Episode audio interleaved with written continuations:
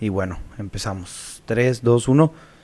¿Qué raza? ¿Cómo están? Estamos otra vez en Monterrey grabando. Teníamos rato de no venir a grabar aquí. Yo creo que la última vez que estuvimos fue con Mickey Ricón y también grabamos con Arctic, cosa que fue un error porque no se grabó el video. No sé qué pasó, no se grabó el video.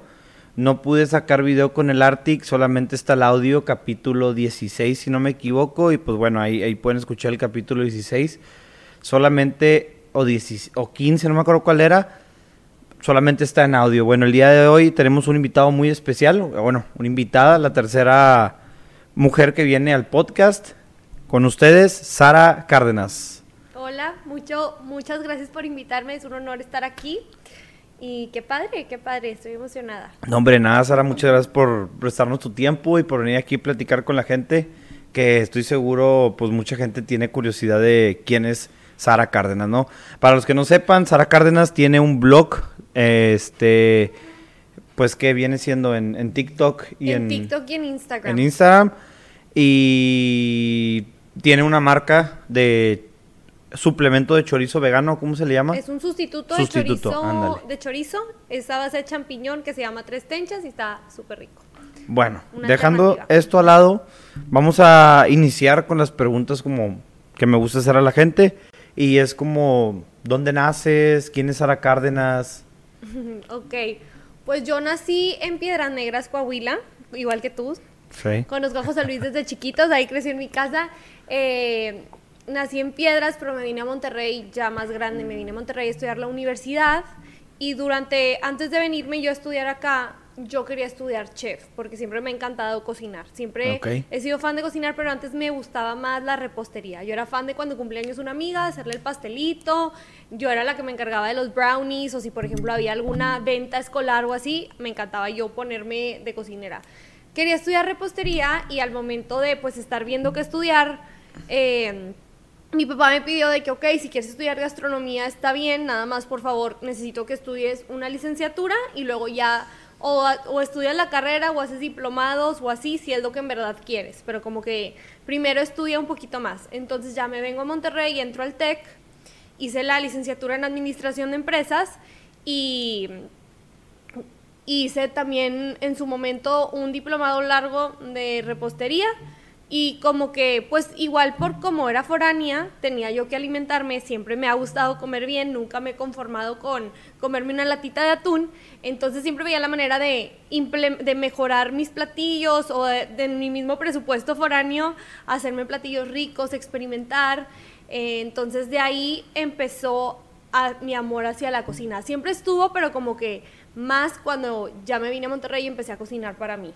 Bueno, ¿y tienes una anécdota de cuando eras niña que hicieras algún platillo por ti sola o algo así? Siempre de chiquita mi actividad favorita era con mi abuelita. Tengo una abuelita muy, muy linda que siempre le ha encantado como que comprarnos juguetes y así. Siempre nos seguía mucho la onda en lo que, en lo que nos gustaba hacer. Y siempre mi actividad favorita era hacer galletas y decorarlas. Entonces mi abuelita Sari siempre, siempre pues nos, nos compraba todo y me, tengo esos recuerdos de yo estar haciendo los, las galletitas y así. Y mi abuelito de mi papá le encantaba cortar, cortar fruta y cortar, por ejemplo, si mi abuelito iba a hacer algo con tomate o con calabaza o así, mi abuelito se ponía a cortar la calabaza y me encantaba verlo cortar la calabacita y el tomatito y así. Y me encanta mí cortar, me encanta mí cortar eh, ingredientes antes de preparar y siempre que estoy así cortando me acuerdo de mi abuelito de que de que a mí también me encanta. Él me enseñó. Él me enseñó, sí.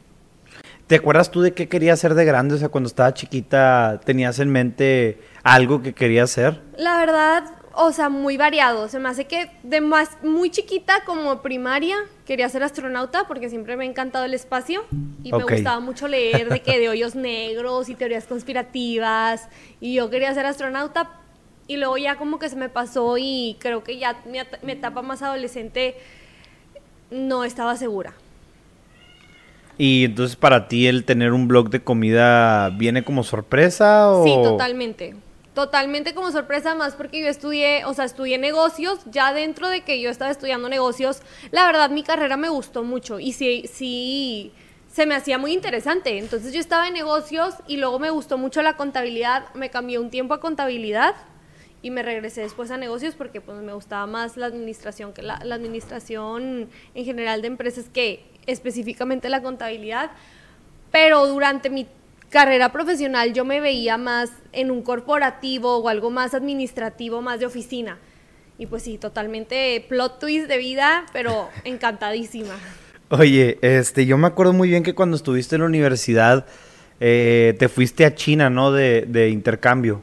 ¿Cómo, ¿Cómo, es China? ¿Cómo, qué, qué, diferencia hay entre, digo, me imagino que hay miles, ¿no? Pero, porque hablando simplemente de estudiar, ¿qué diferencia hay entre las universidades? Fíjate que al programa que yo me fui, yo me fui a un programa del TEC de Monterrey. Entonces, en sí, el método, la tipo metodología de estudio era muy similar. Éramos como 60 chavos de toda la República de puros campus Monterrey, en campus Shanghai, y era como que maestros contratados por el TEC, directivos del TEC, entonces no era tan distinto y creo que también, pues en mi experiencia, estuvo muy padre, pero no siento que haya conocido tanto la cultura china porque pues estaba con puro mexicano. No tenía, no hice amigos chinos, pero me la pasé increíble, ¿verdad? ¿Qué te puedo decir? Está demasiado padre, la cultura está increíble.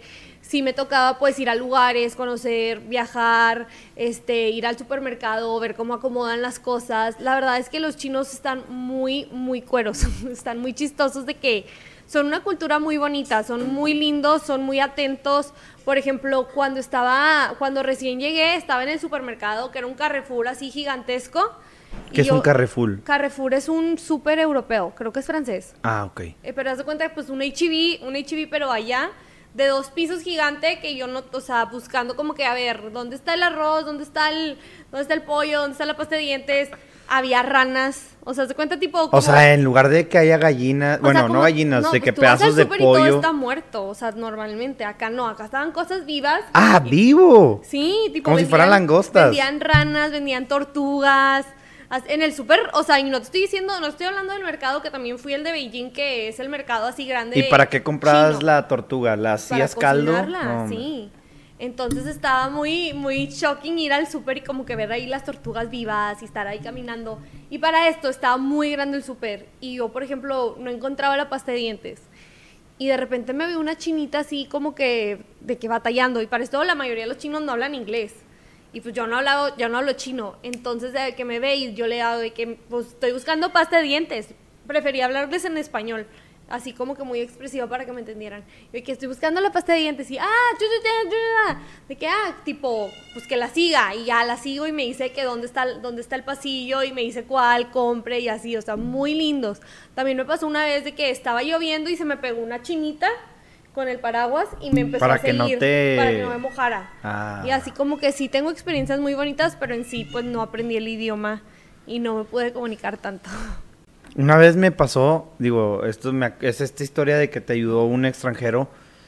A mí no me ayudó un extranjero, pero me acuerdo muy bien que yo y mi hermano nos fuimos a Europa y yo agarré un mapa y dije, bueno, vamos a ir aquí, aquí, aquí, acá, ¿no? Todo es en tren, cada lugar se hace en dos horas en tren de lugar a lugar.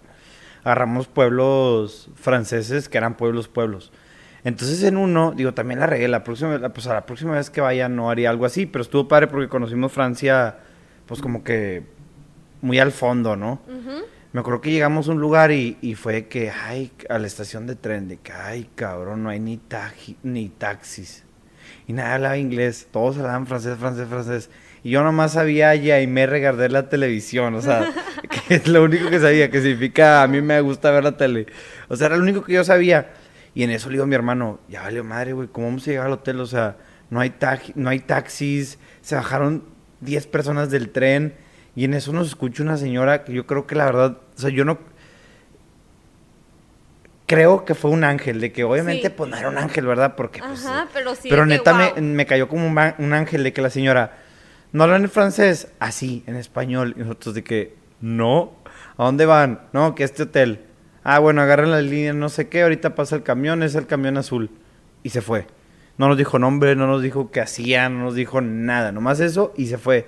Y yo y mi hermano de que, bueno, pues ya tenemos que llegar al hotel, ¿verdad? Y pues sí, tu historia me recordó a eso. Sí, no, está cañón como a veces, o sea, sí está muy cañón como hay personas así disfrazadas, pues tipo, no literal ángeles, pero sí, o sea, de que disfrazadas caen como de ángeles, ángeles, caen como ángeles. Y pues ahí también te pones como que a reflexionar de que a veces también pues tú tienes la chamba acá, ¿no? De que si ves a alguien que lo necesita, regresarle el favor a la vida. O sea, como que la vida, cuando la vida te da esos, esos regalos, es de que, ok, entonces tipo, yo también puedo ser ese ángel para alguien en otro momento en una situación donde yo esté muy cómodo. Yo me acuerdo muy bien cuando tenía de que clases, yo era doble titulación, ¿no? Al principio con COVID los planes cambiaron y ya no me saqué la doble titulación, pero tuve muchos compañeros y compañeras extranjeros y pues nunca hacían las tareas y así. Y yo en lugar de enojarme, yo sí me enojaba mucho con mis compañeros de aquí de México que no hacían las tareas por andar en el pedo, porque sabían que yo se las iba a hacer o así, eh, sí me enojaba. Pero hablando de extranjeros, yo decía, a ver, güey, no hay que ser gachos, estos vatos vienen a pasarla bien, vienen a conocer México, que se lleven una buena experiencia. Y dije, el día que me toque irme a intercambio, ojalá que Dios me bendiga con unos compañeros como yo. Pues nunca me fui a intercambio, ¿no? Pero, pero, era la intención. vas a ver que la vida te lo va a regresar de alguna manera.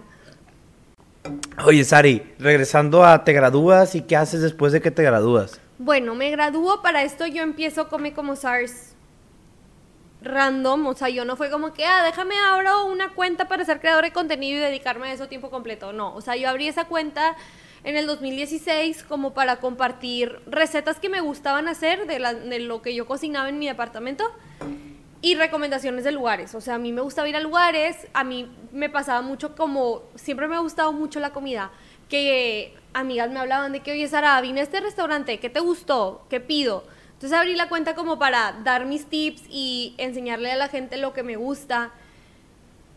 Y la verdad es que ahí la tenía y de repente subía cosas, de repente no, o sea, no era como ahorita que todos los días tengo que hacer contenido y ya, o sea, no, antes era algo mucho más chill y pues yo estaba en el tech, entre el que sí que no y así, ni siquiera existían las Instagram Stories. Todo empezó por Instagram. Todo empezó por Instagram, no existían las Instagram Stories, eran puros posts, yo no enseñaba mi cara y pues se me hace que así orgánicamente llegué como a los 10 mil seguidores. Y luego me fui a estudiar a China y en China dejé de usarlo. O sea, como que dije, pues allá ni siquiera hay Instagram. O sea, está bloqueado por el gobierno. Entonces tenías que meterte una aplicación y el VPN y así que me dio mucha flojera y lo dejé de usar. Yo flojera y no sé si sea ilegal no, no te pasa nada. Y hay ah. aplicaciones con las que sí puedes entrar, pero te chupa la pila y, o sea, también como que dije, ¿sabes qué? Quiero vivir mi presente y estar totalmente conectada, que es algo que 100% recomiendo a alguien que se va a ir de intercambio, el desconectarte, el no... O sea, sorry, pero si tienen novio, no anden con el novio, váyanse solos, o sea disfruten el momento y desconectense lo más posible porque es una experiencia que no se va a repetir. O sea, aunque sí puedes viajar mucho en tu vida y por ejemplo, yo ahorita me puedo ir si quiero a China y no va a ser lo mismo porque a ver, para nada. Es una experiencia única. Me fui a estudiar que la verdad es como que a ver, no es el chiste, pero si faltas a la escuela no pasa nada, si faltas a trabajar, claro que pasa. Entonces, o sea, es una experiencia irrepetible que, que sí, 100% recomiendo desconectarte. Y pues bueno, regresando al tema que me estaba desviando, me olvidé de él en China. Y ya regreso y como que, pues ya a mí se me había pasado la onda.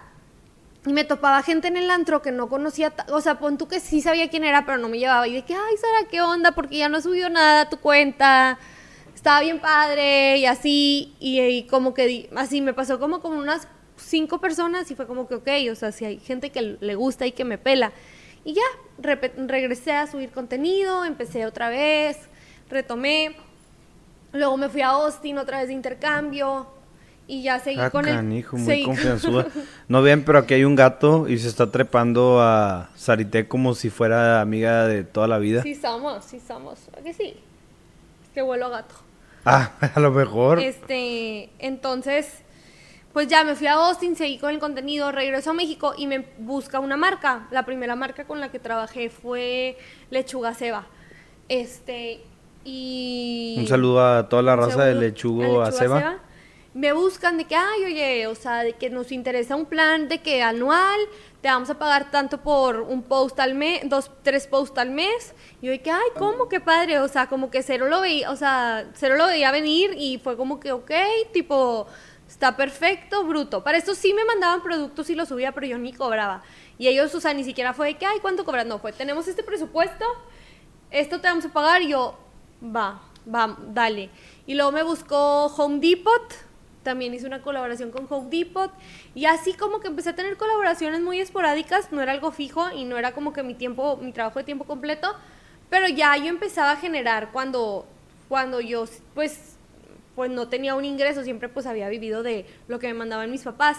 Y ya yo empecé a hacer mis prácticas profesionales en, primero en una empresa de consultoría, consultoría de, de fusión y adquisición de empresa, súper financiero, o sea, términos financieros, ambiente frío, estar sentado con Exceles, o sea, otra cosa así, súper así. Y luego estuve en Softec en planeación estratégica.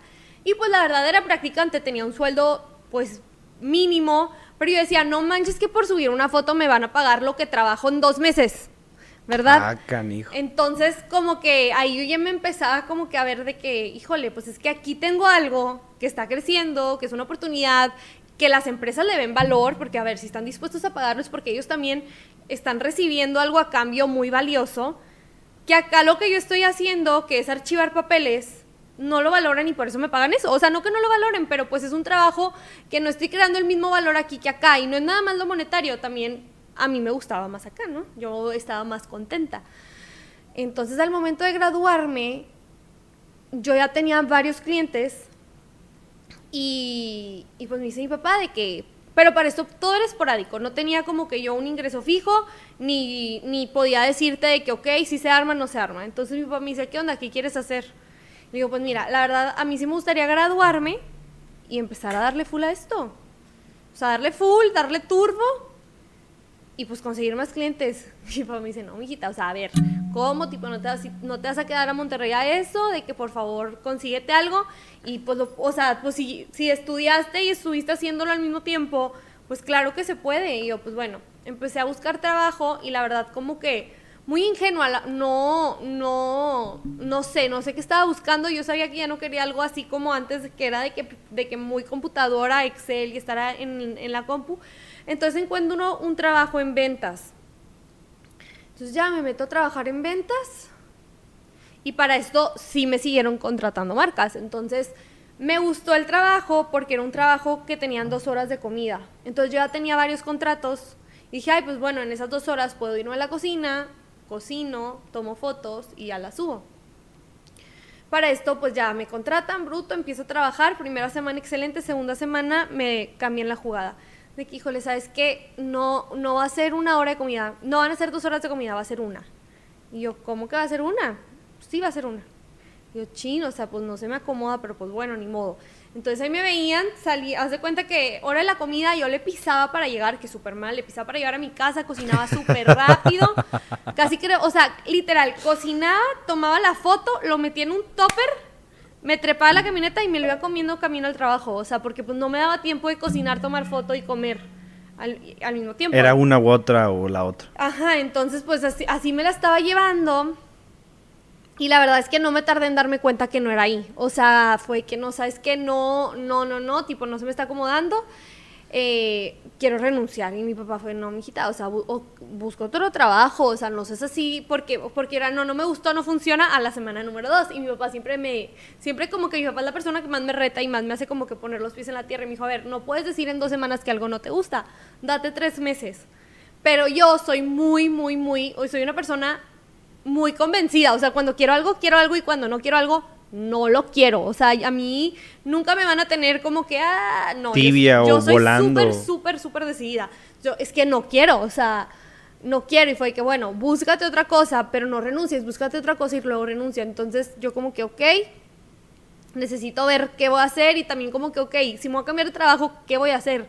O sea, necesito algo flexible porque pues me encanta lo, lo que hago, me encanta pues hacer contenido, ¿no? Entonces en eso me mandan correo ahí en ese momento yo, me, yo contestaba los correos y todo, ahorita ya tengo un equipo. En ese momento me mandan un correo de Air France que querían... La aerolínea... Ajá, que querían un video de un concurso de crepas y que me iban a pagar lo que me pagaban en el mes en, en el trabajo. Era lo que, o sea, era literal lo que me pagaban en el trabajo, entonces dije, híjole, ok, este es un mes de, es un mes de margen, o sea, es un sueldo de un mes que tengo margen para buscar otro trabajo. Entonces dije, pues voy a renunciar, o sea, me vale, ya no quiero estar aquí, voy a renunciar y este, o sea, con esta colaboración ya tengo el sueldo de un mes y en ese mes busco otro trabajo. Entonces renuncio. En ese entonces un amigo, yo tenía un amigo súper emprendedor y me dice, oye, a ver, como que si ya tienes gente que te está viendo, que está como que dispuesto a comprar tus productos, o sea, te está viendo, te manda mensaje, ya tienes una comunidad, en ese entonces tenía unos 20 mil seguidores ya tienes ahí una comunidad que te está viendo, vende algo, vende chicles, vende galletas, vende lo que sea, vende algo y te lo van a comprar. Y yo dije, ay, pues sí, la verdad, pues hay que aprovechar ahorita que es puente, que tengo a tener tiempo. Vende chicles. Voy a vender el chorizo de champiñón, que siempre, haz de cuenta que yo había subido esa receta y ahí estaba la receta y todos los días me mandaba gente, oye, ¿cuál era la receta? Y yo, ahí está. Pero era tanto que me la pedían que la borré. Dije, algún día lo voy a vender. Eso fue tipo unos dos años antes. Entonces, empecé, dije, ah, pues bueno, puse un story, oigan, voy a, estar, voy a hacer el chorizo de champiñón, el que quiera se apunta. Y ya, pues se apuntaron como 60 personas. Entonces, pues hay otro, otro buen dinerito de que, ok, yo estoy haciendo mi colchoncito en lo, que, en lo que renuncio. Y en eso me hablaron otros amigos para un proyecto, un proyecto que pues era también otro dinerito y luego me habló una amiga que sí le podía ayudar, su papá tenía un hospital, que sí le podía ayudar con el menú. Entonces como que yo fui agarrando muchos trabajitos, mis colaboraciones, mi chorizo de champiñón y me di cuenta que ya estaba generando más de lo que me pagaban en mi trabajo como recién egresada, ¿no? Entonces pues hablé con mi papá y le dije, papi, pues o sea, ¿así está la cosa? Me dijo, pues... Tú sabes. No, no, no, no, no, no, o sea, no, ¿cuál tú sabes? Mi papá fue, pues, dale, mijita, o sea, qué padre, qué fregón yo te apoyo en lo que necesites, este, porque mi papá siempre es el que me, el que me pone los pies en la tierra, el que me cuestiona, el que me dice, pero es el primero en apoyarte y en decirme, a ver, ¿qué necesitas de mí para que pues, se haga realidad, verdad? Un saludo a mi tío Betín. Un saludo a mi papá, que es el, lo máximo. Entonces, pues ya fue, ok, dale, y ya para mí el, ok, dale, la verdad, yo sí soy una persona que sí me gusta la aprobación. Creo que ese es uno de mis defectos más grandes que la aprobación, más que nada de mis papás me importa mucho. Entonces ya con ese ok, dale, pues fue como que ok, tipo, porque para mí estar dándole algo que no les parece, sí me cuesta. Entonces le di y súper increíble como todo se fue acomodando. O sea, seguí teniendo colaboraciones, entré a la agencia donde estoy ahorita, en Inglobal. Eh, random, una chava me habló de que, ay, oye, ¿no quieres hacer una colaboración? para desarrollar tu producto y venderlo en tiendas. Yo no, yo no, yo no sabía que eso existía. Y fue que, ay, ¿cómo? Qué padre. Sí, jalo. Ay, ven, vente a platicar. Y ya fui a platicar y me di cuenta que pues yo podía hacer tres tenchas en mi casa y venderlo. Entonces lo empecé a hacer yo en mi casa. Y ya así, así fue todo. O sea, ya a partir de ahí empecé a darle al desarrollo de tres tenchas. Lo empecé a meter a tiendas, lo empecé a comercializar y seguí haciendo mi contenido y seguí creciendo y seguí trabajando con marcas. Muchas gracias por contarnos ahorita. Me ahorraste hacerte muchas preguntas. Te sabes muy bien la historia, ¿verdad? pues es la historia de, tu vida, ¿verdad?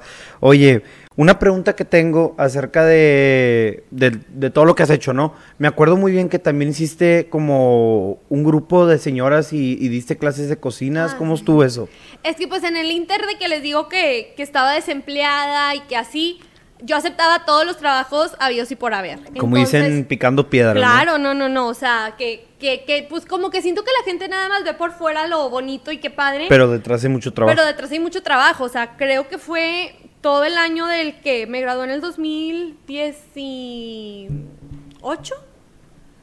Me gradué en 2018, creo que todo el año del 2019 o sea, yo trabajaba en todo. Entonces me, hablaron unas señoras que querían que les diera un curso de cocina, les preparé el curso y lo impartí ahí en Piedras Negras.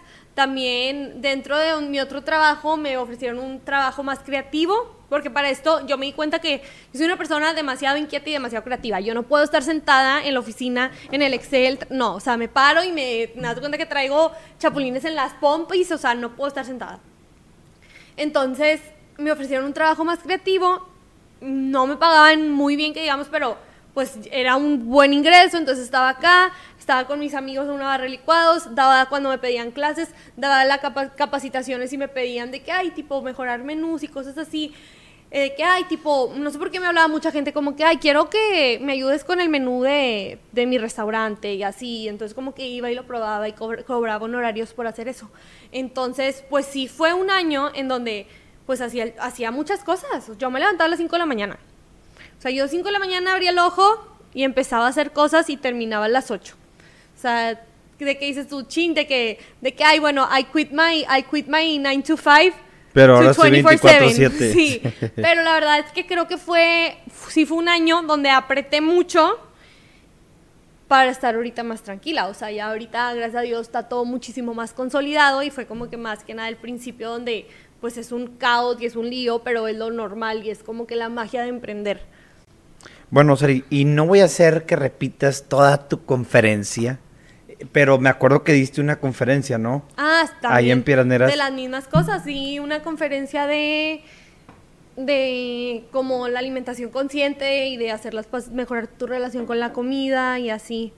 ¿Nos quisieras hablar del contenido de esta conferencia, así resumido, cinco minutos? Sí, claro. este, pues bueno, yo empecé, em, empecé mi cuenta muy, o sea, yo la verdad como que creo que durante mi carrera no era tan healthy, yo era más como que de, comida de todo y así, de repente sí era muy matada es que, haz tu cuenta, yo me vengo a Monterrey, engordé 10 kilos mi primer semestre. Ok. Y luego, natural, siempre que viene, o sea, un cambio así, pues trae muchos cambios emocionales también, que es normal que engordes. Entonces engordo 10 kilos, todo el mundo traumado de que mi papá, no manches, no te queda tu ropa, todo así, ¿no? Y ya me voy a Piedras de vacaciones, que pues soy de Piedras, y en flaco, se me hace que esos 10, 5 kilos, y ya aquí me regreso a Monterrey, me meto a hacer ejercicio, no hacía ejercicio, y pues ya los bajo. Y todo el mundo era como que, wow, qué flaca, qué padre, qué bonita, de que pues empezaron a tirar más la onda chavos. Y como que dije, ay, pues tipo, está chido estar flaca, de que pues la gente te quiere más si estás flaca. Entonces me empecé como que a obsesionar mucho con pues estar flaca, no con estar saludable. Me obsesioné con estar flaca y si tuve como un desorden alimenticio, no de que clínico ni de que, ah, eras anoréxica o así, pero sí estaba como que me me restringía demasiado entre semana y luego me daban atacones horribles los fines de semana. Y así estuve mucho tiempo hasta que me acuerdo que como que toqué fondo y estaba a punto yo de como vomitar, de que provocarme yo el vómito por mucho que comí un domingo y dije, no, no, no, esto no está bien, esto está demasiado mal, de que tiene que haber una manera y dije, no, pues tengo que aprender a comer súper bien para que ya no me pase esto. Entonces empiezo a aprender a comer súper bien, empiezo a informarme, empiezo a leer mucho y me trauma ahora del otro lado, de que me traumo de que todo saludable, todo saludable, todo saludable, igual adelgazo mucho, todo el mundo de que, wow, adelgazaste un chorro, qué padre. Creo que tipo es lo que más la gente te aplaude, ¿verdad? Cuando adelgazas. De que qué padre, bruto. Entonces estaba yo traumadísima, yo... Y ahí ya hacía contenido, ya compartía tips, y casi creo que ahorita veo esos tips y digo, no manches, o sea, no manches que casi creo que era de que, pues si tienes hambre, come hielo, o sea, no, pues no. bueno, eso sí es un extremo, ¿verdad? Sí, entonces como que pues ningún extremo es bueno, claro que sí es importante comer saludable y, y la comida es la principal gasolina que entra a tu cuerpo, pero me di cuenta que como que, pues la vida no es así, o sea, la vida es un balance no necesitas, o sea, a mí me gusta como que decir un 80-20, a lo mejor 70-30, de que claro, comer saludable, buscar cosas que te nutran, que te hagan sentir bien, porque a ver, obviamente si te agarras a comer mugrero todo el día, te vas a sentir mal y lo, lo o sea, te va a repercutir en tu salud. Pero un balance. Por ejemplo, yo, yo, concuerdo mucho con lo que está diciendo el balance, porque como que estoy viendo que, hablan de que existe una gordofobia. Y sí la hay, y digo pues no deberíamos de, ser gordofóbicos porque hay gente que se siente mal o que le afecta en el autoestima, en las oportunidades que pierde y todo este rollo por, por ser gordo. Pero también, tampoco está, creo yo, muy bien que se apoye o se fomente la obesidad. O sea, yo peso 90 kilos, estoy 15 arriba de mi peso o 10 arriba de mi peso, cosa que está muy mal y, y es obesidad leve, no sé cómo me dijo el doctor y no me veo gordo, pero yo me siento gordo. Y aún así creo que no estoy saludable, que debería estar más flaco porque médicamente me puede traer dolor a las rodillas porque las rodillas no están diseñadas para aguantar 15 kilos más conforme a mi altura y toda esta cosa, ¿no? Nadie me discrimina por el peso que traigo porque no es muy, muy, muy pronunciado pero sí creo que el que me diga, no, tú estás muy bien y no, no tienes que enflacar y que así como que a lo mejor puede darle rienda suelta a que yo empeore más, en que, en, que engorde más y que después esto sí pueda traer alguna enfermedad, llámese diabetes o, azúcar elevada, enfermedades que derivan de, de, la obesidad que sí pueden repercutir en, pues, en tu vida diaria, en tu estilo de vida.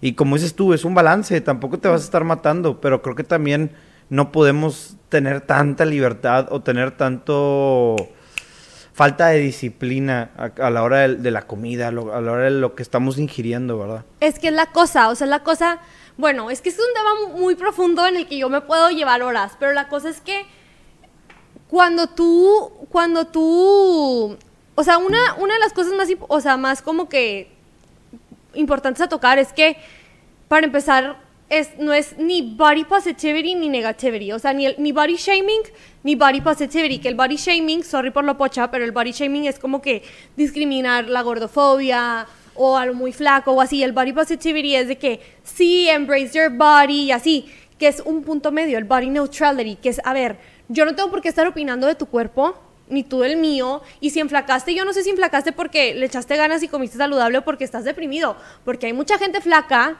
O sea, a lo mejor tú dices, es que yo tengo que... No, hay mucha gente flaca que a lo mejor está en su peso, pero tiene problemas de depresión, de estrés, de ansiedad, que no come porque está demasiado estresado o porque acaba de cortar y está súper triste, que está muchísimo menos saludable que una persona que a lo mejor está poquito pasada de peso. Pero pues claro que es importante ver a fondo de qué es lo que está causando eso. O sea, si estás muy arriba de tu peso, pues ver qué es eso que, te está afectando, porque muchas veces también lo que detona son componentes emocionales, de que no estás pudiendo, como tú dices tú, disciplinarte o controlarte, pero pues tú naciste sabiendo comer. O sea, tú de bebito sabías cómo comer. Abrir la boca. Abrir la boca. Cuando ya no querías comer, le hacías así a tu mamá. Cuando querías comer, llorabas. Entonces, cuando tú vas creciendo, se va distorsionando este... Esto, todo lo leí de un libro que se llama Intuitive Eating, que si lo, pueden, lo quieren leer, búsquenlo, está muy interesante. Entonces lo que dice este libro es como que tú durante tu vida te vas como que viendo y enfrentando a situaciones que te van distorsionando tu relación con la comida. Por ejemplo, estás triste y tu mamá te da un dulce. Entonces tú ya, o sea, dices, ok, si estoy triste y me dan un dulce... Como azúcar. o sea, pues esto me va a hacer sentir feliz. Entonces ya grande me pongo triste, pues me voy por una, pues por un cono de nieve. Entonces como que ya, o por ejemplo también tú, tú normalmente comías tanto y ya, ya no querías y tu mamá era, acábatelo, porque se va a desperdiciar. Entonces tú ya ahí... Te estás comiendo por comer. Ahí ya te vas acostumbrando a no dejar el plato vacío. Cuando, a ver, si tú no tienes hambre y te estás comiendo el, el plato entero, igual se está desperdiciando. O sea, es como como pues se va distorsionando tu relación con la comida, desaprendes a comer, pero pues la verdad es que sí puedes volver a, aprender a comer y a volverte a conectar con tus sentidos.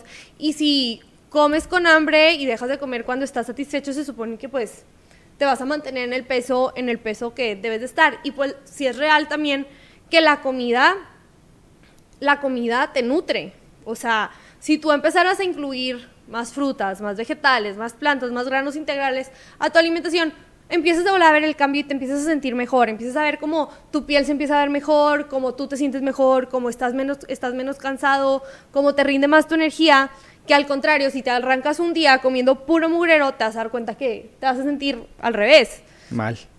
Te vas a sentir mal. Y también es un hecho que hay comidas que tienen sustancias adictivas, como el azúcar. O sea, si tú comes azúcar, comes azúcar, comes azúcar, vas a seguir comiendo azúcar. Pero bueno, creo que este es un tema que yo no puedo abordar como experta porque no lo soy. O sea, creo que una nutrióloga pudiera abordarlo muchísimo Acérquense con una nutrióloga experta en el tema, con una persona que realmente estudió esto para que les puedan instruir de una manera profesional. Sí, sí, totalmente, pero sí, sí, o sea, es un tema que me encanta porque hay mucha desinformación y sí tenemos una cultura en donde los flacos son los héroes y los gordos son unos, unos irresponsables, o sea, como que no, y pues no, verdaderamente son hábitos y es como que quitarnos eso de la cabeza e irnos al punto neutro en donde cada quien es responsable de sí mismo y no juzgar, o sea, no juzgar a alguien por, por su cuerpo. Su apariencia. no, y más que nada, cada quien lleva su proceso. O sea, no, no, es lo mismo, no es lo mismo tu proceso que el mío ni el de la otra persona y por una cosita así no puedes saber si está saludable o no está saludable. Bueno, dejando atrás este tema tan extenso y tan profundo, Sarite, ¿a ti qué tipo de, comida te gusta? O sea, por ejemplo, un día que no vas a grabar, que estás comiendo por gusto, que digo, no, no estoy diciendo que lo que cocines no te guste, solo me refiero que un día en el que tú no vas a cocinar, tú te vas a sentar en un lugar y te van a atender, o te va a cocinar un tío, un primo, un amigo, un restaurante, ¿qué es lo que a ti te gusta comer? A mí me encanta comer en restaurantes. Es que es muy diferente lo que me gusta comer a lo que me gusta cocinar. Me encanta cocinar ensaladas, es lo que más tipo me relaja porque me encanta cortar. Entonces me encanta ponerme así como que a cortar de que los vegetales, hacer los aderezos, eso me encanta cocinar. Y si voy a un restaurante, creo que el, sushi. El sushi, o sea, tú con sushi podrías ser más que feliz. El sushi y los tacos. Los tacos, los tacos sí son realmente deliciosos. Me empiezas a crecer en números en Instagram, empiezas a crecer en números en TikTok. Y bueno, creo que el hate siempre viene, siempre está. Creo que, bueno, para los que no saben, Sarite es hermana de Beto. Beto, la, la otra persona que, que, me ayuda mucho en el podcast. Y Beto me contaba que te tiraban mucho hate por, por, como dijiste ahorita, sorry, por pochear, por decir en inglés y en español. Bueno, pues para los que no saben, somos de, de frontera, por lo que, pues, a lo mejor no nos damos cuenta si pochamos o no pochamos, porque hay muchas palabras que, que pues, para empezar, no tienen traducción en, español, entonces por eso se dicen en inglés, ¿no? Eh, hay frases que también no tienen traducción en, en, español, entonces por eso se dicen en inglés, y las personas que hablan inglés lo entienden. Las que no, pues una disculpa, ¿verdad? Este, pero entonces ¿Cómo le haces tú para lidiar con el hate? ¿Lo lees, no lo lees? Siempre lo he leído, la verdad. O sea, no soy de hule. hay gente que es de que, ay, no, no lo leas. A ver, yo leo, no, no leo todo porque me es imposible leerlo todo, pero yo sí trato de leer los comentarios y leer los, los mensajes que me llegan. Y si digo, ¿sabes qué? No voy a leer nada, también me voy a privar de leer lo bonito que tengo gente que me escribe cosas muy bonitas, más que feas. Entonces al principio sí me hervía me hervía la sangre pero luego me di cuenta que la verdad es que los haters son personas que son parte del éxito. O sea, parte de mi éxito también son los haters porque, a ver, son personas que te están poniendo de su energía. Alimentan el eh, algoritmo también. Claro, a ver, las redes sociales son, o sea, al señor Instagram y al señor TikTok no le importa si te están poniendo que qué bonito o que qué fea, le importa que te están comentando, le importa que están interactuando contigo. Entonces, al final de cuentas, los haters te están ayudando, o sea, te están también, a ver, y, y en vez de ignorarte y de pasar, tú pasar por desapercibida, te están dando, o sea, te están dando de su energía. Una interacción, Te están interactuando, te están poniendo cosas que yo digo, de que pues bueno, o sea, de algo sirven. Y la verdad, pues no me gancho, trato, trato de ser muy, muy neutral trato de verlo como que pues son personas que están en su casa aburridas y no me conocen y no tienen idea de mí y están simplemente hablando por hablar. Y muchas veces también sí meto la pata, o sea, a veces sí me ponen de que, ay, cortas todo mal. Pues sí, sí estoy cortando todo mal, o sea, no, y no seguramente te lo pone un chef profesional, ¿no? Claro, o sea, y no pasa nada. Entonces, a ver, son personas que para empezar, la mayoría de la gente que tira hate es a través de cuentas falsas, o sea, ni siquiera te están dando la cara. ¿Por qué hacen eso? ¿Por qué, por qué te tiran hate de cuentas falsas? O sea, se me hace algo muy sonso de que... Creo que es gente que le gusta entretenerse de esa manera y qué triste. De que hace una cuenta falsa y dice, ah, vamos a tirar hate. Sí, y qué triste que ese sea tu entretenimiento, ¿verdad? Que no tengan nada mejor que hacer. Pero pues al final de cuentas es gente que pues está ahí atrás de alguna manera como quiera apoyándote. O sea, aunque suene muy raro, pero sí te están apoyando y te están beneficiando. A mí lo único que me llama el hate o lo que sí me preocupa es cuando te amenazan de muerte. Una vez hablé... No me ha pasado a mí. una vez hablé de acá de, de, una colonia de aquí de Monterrey, de... No sé si has visto que hay unas casas pintadas de amarillo y de... Hablé de que qué padre, pues que han pintado las casas, ¿no? Según yo fue porque las tenían en grises porque no tenían dinero, según yo y les dieron latas de pintura para que las pintaran y pues por eso las pintaron de distintos colores. Ya después una persona de ahí me corrigió y me amenazó de que si un día iba para allá me iba a matar y digo, o sea, como que bueno, ok, ya. Ok, eso, eso sí no está chido, pero bueno, ya del dicho al leche mucho trecho. Claro. No, este y, la verdad yo creo que dentro de mi contenido, o sea, las cosas que yo comparto son cosas muy, o sea, me tiras hate porque corto mal la papa, ¿verdad? O sea, o porque mi cuchillo no está filoso, o porque traigo el pelo suelto, no recogido cocinando. No me están tirando, yo no toco temas polémicos ni me meto a temas más profundos cuando ya la, hay diferencias de opiniones más fuertes. Que pues gracias a Dios nunca me ha caído ningún tipo de amenaza o cosas así, simplemente es gente que si hablo inglés, que si no hablo inglés, que si dije mal la palabra, que si dije mal el término, que si puse los vegetales antes del pollo, que si me voy a intoxicar.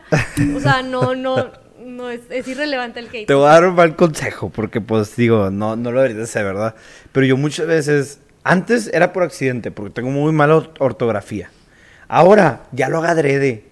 O sea, pongo de que me equivoco en una palabra, porque nunca faltan los 10 cabrones que te van a querer corregir. Y como dices tú, sea malo, sea bueno, el señor Facebook y el señor TikTok no les interesa.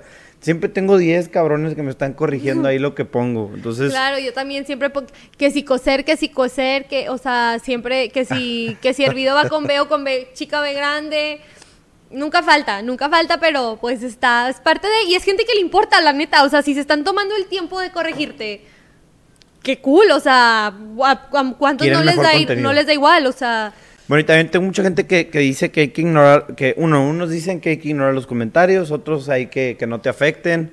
Y pues, este, la verdad es que creo que ahí te puedes dar cuenta de lo que tu público quiere y creo que también trabajas para ellos. Entonces, por lo que, pues sí, hay que leer a la gente que nos comenta, ¿no? No, y a ver, también, o sea, ahí detectas demasiadas áreas de oportunidad para ti, de que si estás así, si por ejemplo, a mí me ponían mucho en mi casa pasada donde vivía antes de que, qué asco tu estufa, está toda fea. Sí estaba toda fea, pero era una casa de renta, ¿verdad? O sea, no iba yo a invertirle a esa estufa, pero yo sí decía, a ver, pues si les está causando tanto conflicto que mi cocina esté así de viejita y que tenga maltratada, pues a ver, es gente que me que invierte su energía, que invierte su like, que invierte su esfuerzo, que todo eso, o sea, todas esas interacciones que a lo mejor para ti es insignificante ponerme un like o comentarme, pero todas esas interacciones hacen que mi video tenga pegue o no tenga pegue. Y ese pegue se transforma para mí en colaboraciones y en intereses en marcas que quieran trabajar conmigo. Entonces, si a ti te importa y me estás diciendo que se, me vería más cool esto, claro que lo voy a tomar en cuenta. O sea, a lo mejor no de manera inmediata, porque pues a ver, o sea, sí. De cómo apareces una cocina así, ¿verdad? Pero claro que lo voy a tomar en cuenta. Y claro que también cuando yo lo tomo en cuenta y, tomo en cuenta la gente que me sigue, porque al final, o sea, a muchos, a muchos creadores de contenido se les sube de que sí, yo y así, dejan de contestar. No, o sea, tú estás allí y tienes lo que tienes por toda la gente que te apoya. Entonces, claro que, pues si te lo están pidiendo de una buena manera, es un área de oportunidad para ti, que si puedes llevarlo a cabo, que si no lo puedes llevar a cabo, pero es importante también aprender a recibir opiniones. Bueno, y creo que ese es un tema muy importante el que estás tocando, ¿no? También, digo, platico mucho con Beto y Beto me comentó que ahora que estabas buscando dónde vivir, bueno, y también lo vi en, TikTok, ¿no? Creo que hablaste de esto ahí en TikTok, vi un video que, que hablabas de que ahora cuando estabas escogiendo dónde vivir, te, te enfocaste en la cocina, ¿verdad? En que la cocina estuviera bonita. Sí, totalmente. O sea, yo era mi enfoque principal de que quiero que la cocina esté hermosa, cocina blanca, luz natural, este, donde pues los videos se vean súper, súper padres, pues porque si es mi oficina la cocina. Estoy todo el día ahí grabando, estoy todo el día haciendo mis cosas, importa mucho, mucho, mucho la estética. Y la verdad es que de volada vi el cambio, de volada vi el efecto, pues, de la gente que sí le gusta ver el contenido más bonito. Más limpio. Más, limpio, más como que... O sea, limpio por el color blanco, ¿verdad? No porque la cocina estuviera sucia. No, pues sí estaba, mi cocina pasada era... Eh, pues nosotros que somos vatos no nos damos cuenta. sí, no, pero sí tenía como que detallitos, digo, fue una cocina que, donde crecí, ¿verdad? O sea, y la verdad es que también muchas veces, pues tú estás, tú, estás mostrando tu lado más real. Y yo sí pensaba, a ver, si esta es mi realidad, o sea, si esta es mi realidad, si es donde yo vivo, si es lo que estoy cocinando, pues es lo que tengo para ofrecerte. Pero ahorita ya que, pues, gracias a Dios, empecé a tener mayor ingreso, empecé a tener como que más clientes, yo sí veía como que, a ver, también pues soy administradora, verdad, entonces todas mis herramientas que aprendí en la universidad sí las traigo muy aquí en mi cabeza. Sí decía, a ver, si yo estoy viendo que mi competencia está haciendo videos de tal manera, con tal cosa, con tal edición, con tal calidad, no me puedo quedar atrás, o sea, no me puedo yo, que, yo dejar de que, ay, no, así es mi realidad y aquí me voy a quedar para siempre si puedo crecer y porque pues más que nada si las marcas me lo están pagando, pues también hay que a las marcas darle a las marcas y a la gente, darle la, calidad de contenido que se merecen. Y pues si es mi tirada, si esto sigue así como ha estado muy cool, pues siempre mejorar y siempre pues yo dar lo mejor que puedo. Bueno, Sari, y regresando un poco a Tres Tenchas, ¿cómo, bueno, para los que no sepan, Tres Tenchas es un sustituto de chorizo, es vegano, este, es a base de champiñones y con sabor a chorizo. Bueno, la pregunta es, ¿cómo logras eh, expandir o comercializar el chorizo alrededor de México? Eh, pues Para todos aquellos que a lo mejor tienen pensado expandir o, vender en otras partes de, de, donde están, ¿cómo es este proceso? La verdad, a mí sí, las redes sociales me han ayudado demasiado. O sea, las redes sociales para mí han sido, sin ellas no sé dónde estuviera yo ahorita. Entonces, por medio de mis redes, como ya tenía una audiencia, la misma gente que me seguía me ayudó demasiado de que, a ver, esta tienda está padre, déjame le digo a la dueña, yo conozco, tengo una prima que trabaja aquí, que, o sea, como que ya fui conociendo y me fui como relacionando con gente, con gente que pues tenía tienditas y empecé a comercializarlo alrededor del país. Si había ciertas tiendas que no me pelaban, y ahí es donde pues entra la terquedad, ¿verdad? La labor de vendedora, lo poquito que estuve en venta, sí aprendí algo de, a ver, marcar, insistir, de que, oye, tocar puertas, de que, ay, oye, quiero que esté mi producto en tu tienda, siento que encajan perfecto porque tu tienda tiene este perfil, mi producto es tal. ¿Qué onda? ¿Te mando, te mando muestras? Sí, mándame muestras. Estar detrás. Las probaste, las probaste, te gustaron, te gustaron, te gustaron. Porque pues la gente tiene mil cosas que hacer y no te pela. O sea, algo que creo que es clave del éxito de las personas es darte cuenta que no eres tan especial. O sea, no pensar que todo el mundo te va a tener aquí en prioridad. Entonces sí es importante ser terco ser terco y ser insistente de que, a ver, ya viste mi correo, ya lo probaste, si te gustó, ya viste, te gustó, no te gustó, ¿qué te pareció? ¿Cómo le hacemos para que funcione? Entonces, pues sí, o sea, sí, literal ha sido tocar, tocar puertas y me falta muchísimo. O sea, todavía no estoy para nada donde me gustaría estar y pues voy a tener que seguir tocando puertas. Vendes también en HEV. Eso sí es un paso, bueno, todo lo demás es un paso muy grande, pero vender en una tienda como HB creo que también es algo súper fuertísimo y es un paso muy, muy fuerte que diste. Eh, ¿Qué tan difícil es? ¿Cómo es el proceso? Digo, tal vez obviamente no vas a dar la, receta, ¿verdad?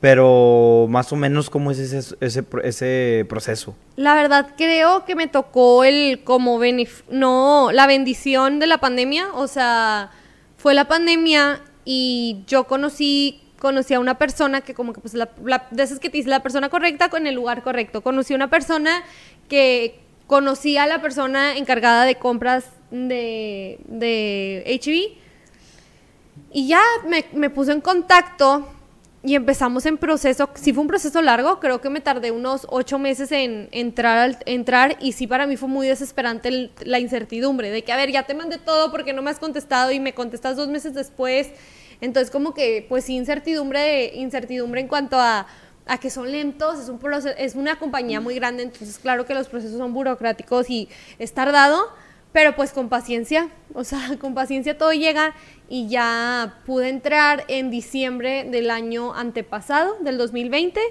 Te digo que me ayudó la pandemia porque como que también ellos mismos se pusieron más flexibles con las pymes y ayudaron mucho a emprendedores.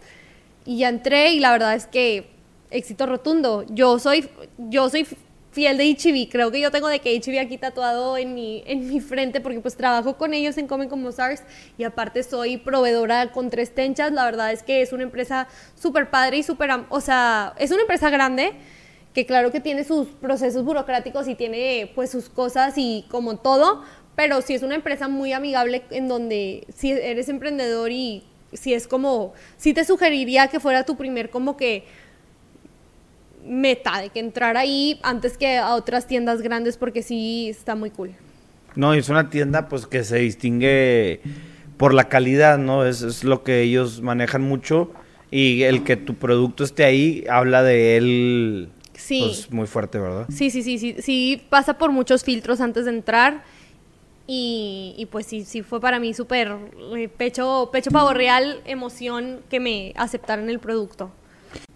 Ok, ¿Qué cosa preguntan los fans de ti que no saben de ti? Bueno, y que les puedas decir, ¿verdad?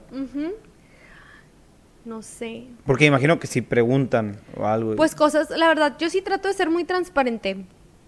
Pero lo que sí es que las redes sociales son fake, ¿verdad? O sea, tú por redes sociales ves mi mejor lado y yo sí soy una persona que como que separo mucho mi vida personal, personal. O sea, obviamente sí puedo subir de que, ay, que con mi mamá, que con mi papá, que con mi hermano, que con mi novio, pero no sabe la gente como que lo que en ver, o sea, lo que en verdad estoy sintiendo, cómo la estoy pasando. Obviamente si estoy pasando un mal rato, te lo voy a contar después, no te lo voy a contar en el momento de que, ay, ahorita estoy súper triste porque mi mamá me dijo, pues no, o sea, creo que siempre como que he sido muy, separo mucho lo personal con lo que está pasando, o sea, y así, y luego a lo mejor te puedo contar lo que aprendí de lo mal que la pasé, pero pues que no, sé, que no saben, no sé.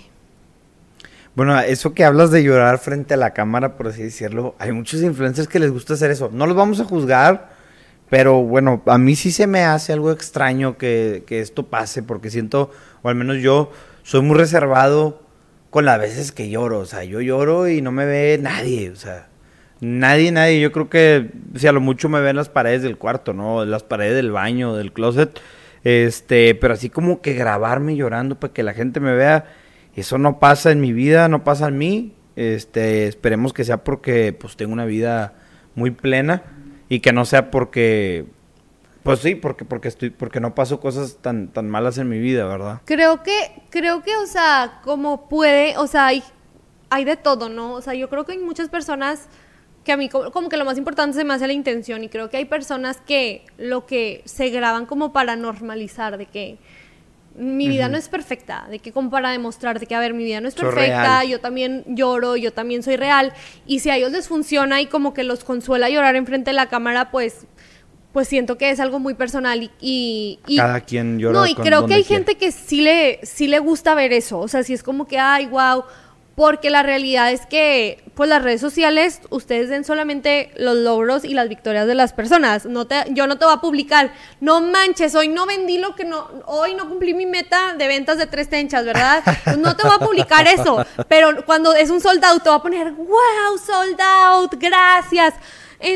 Y la verdad es que así somos todos. Entonces sí es importante como que todos darnos cuenta que las redes sociales solo es la, mejor versión, o sea, lo que las personas te quieren mostrar y pues ya es cada quien mostrar su lado vulnerable o no. Yo en lo personal no me siento cómoda mostrándolo porque pues es algo más mío, o sea, si la estoy pasando mal, si estoy triste, si estoy estresada, no me voy a poner tampoco, a grabarme. tampoco creo que se trate de ser fake, solo se trata de que hay cosas que son para pues, ti. O sea, la creación de contenido, o sea, que también creo que ahí es donde entra un poquito como que, a ver, la creación de contenido es algo bien padre, conectas de una manera bien, bien, bien bonita con las personas, pero pues al final de cuentas tu vida es tu vida y tu vida es privada. Entonces, si, y ya cada quien decide qué tan privada hacerla.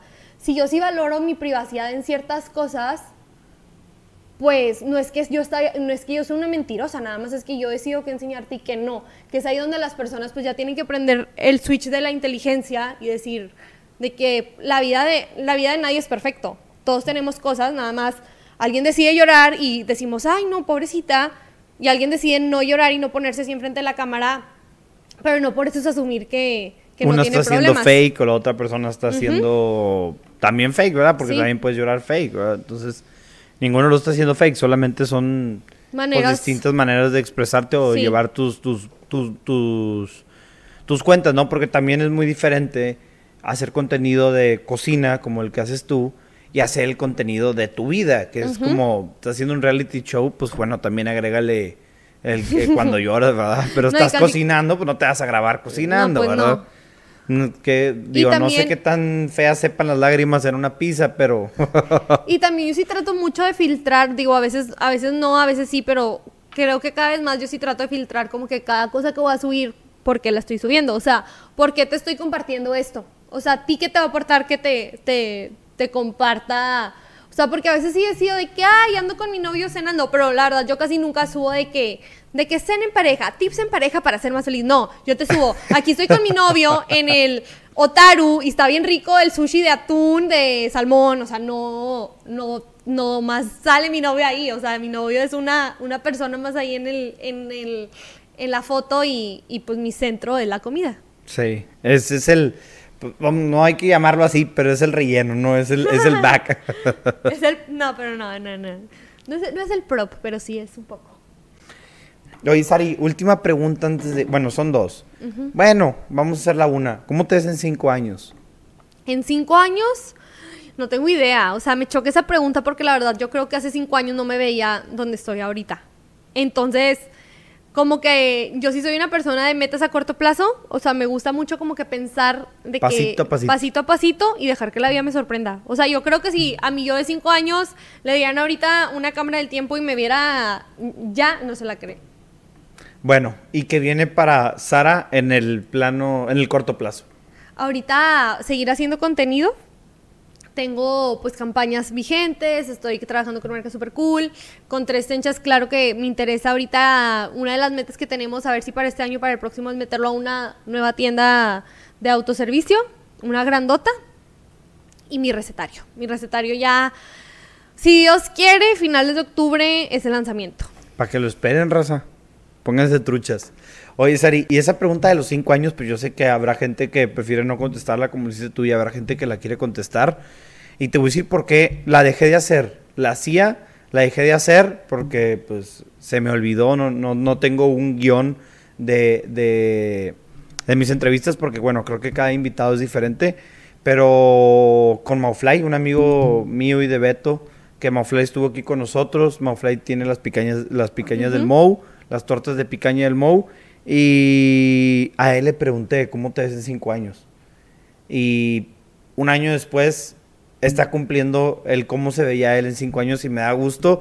Y bueno, creo que este puede ser un, una cápsula del tiempo para la raza. Bueno, Sarite no, no sabe cómo se ve y está bien, pero voy a empezar a hacer esas preguntas, esa, esa pregunta otra vez porque creo que está padre dejar huella de lo que pensaba tú y yo del pasado. Y sí, es importante fijarte metas, o sea, de que, a ver, si quiero llegar aquí, aquí y acá, pero, o sea, como dices tú, a mí no me gusta ponerle, o sea, ponerle un tiempo. Entonces, por ejemplo, ahorita mi recetario sí es como que lo que más me tiene me tiene así de que activa y ya quiero que sea el lanzamiento, ya estoy esperando todos los detalles, cada vez como que voy avanzando. Pero pues a ver, o sea, a ver después del recetario que viene, o sea, como que sí me gusta irme un pasito a la vez. Pues bueno, raza, bueno, bueno, raza, pues ya después de platicar tantas cosas, le agradecemos a Sari, Sariteo, Sara. Sara. Le agradecemos a Sara su presencia en el podcast. Sara, muchas gracias por tu tiempo, muchas gracias por pues todas tus palabras, por tu conocimiento, por abrirte de la manera en que te abriste. Le mandamos un fuerte saludo a toda la raza que nos está escuchando en su carro, a la raza que nos está escuchando en su trabajo, ya mero, ya mero salen de trabajar, ya mero llegan a su destino. Ánimo, raza, no se agüiten. Y pues, Ari, ¿algo que le quieras decir a la cámara antes de despedirnos? No, no, no, ah, no te creas. no, pues muchas No, no, ya córtale. No, no era, no, no, no, no, no, ¿qué cosa? Ah, no, se me olvidó. ¿Qué? ¿Cómo viene, cómo nace el no, no, no, qué cosa? Antes de irnos, sí lo tenía anotado aquí en la lista que estoy leyendo, hombre. Eh, ¿Cómo surgió? Yo quería una frase, yo quería algo. O sea, como que yo empecé en yo empecé en Instagram, luego me fui a TikTok. O sea, TikTok e Instagram, los dos simultáneamente. Pero cuando yo empecé en TikTok, la verdad, ahorita hay demasiados creadores de contenido de comida, no había tantos. Y como que yo veía a los exitosos y detectaba que todos tenían como un un signature, un como que, o una frase, o el que chille, o, o algo así. Yo decía, híjole, yo quiero algo, pero no se me ocurría. Entonces una vez subí un video de, no me acuerdo ni de qué era, y ya puse el, el, platillo y como que me lo estaba saboreando. Y yo, no, no, no, no, no, qué cosa. Y ya lo puse y todo el mundo empezó como que, ah, jajaja, no, no, no, no, no, qué cosa. Y lo ponían de que con corazones y así. Y dije, ay, está cool. Esa es mi frase. Esa es mi frase. Y de ahí ya le empecé a decir en todos los videos. Bueno, ahora sí, muchas gracias por venir, raza que está en el carro escuchándonos. Les mandamos un fuerte saludo, un abrazo a la raza que está jalando, un saludo y a aquellos que nos están escuchando por entretenerse eh, desde su cuarto, desde la cocina. Este, les mandamos un fuerte abrazo. A todos los fans de Come Como Sabes, pues muchas gracias por visitarnos aquí al, al, al podcast, por visitarnos al canal. Eh, pues les agradecería mucho si, si, nos siguen, si nos dan un like, si nos comparten, ¿no? Ahora sí, Sari, ¿algo que quieras decir antes de irnos? No, pues ya es todo. Muchas gracias por escuchar. Bueno, ¿y lo decimos juntos o qué? Sí. No, no, no, no, no. No, no, no, no, no. ¿Qué, cosa?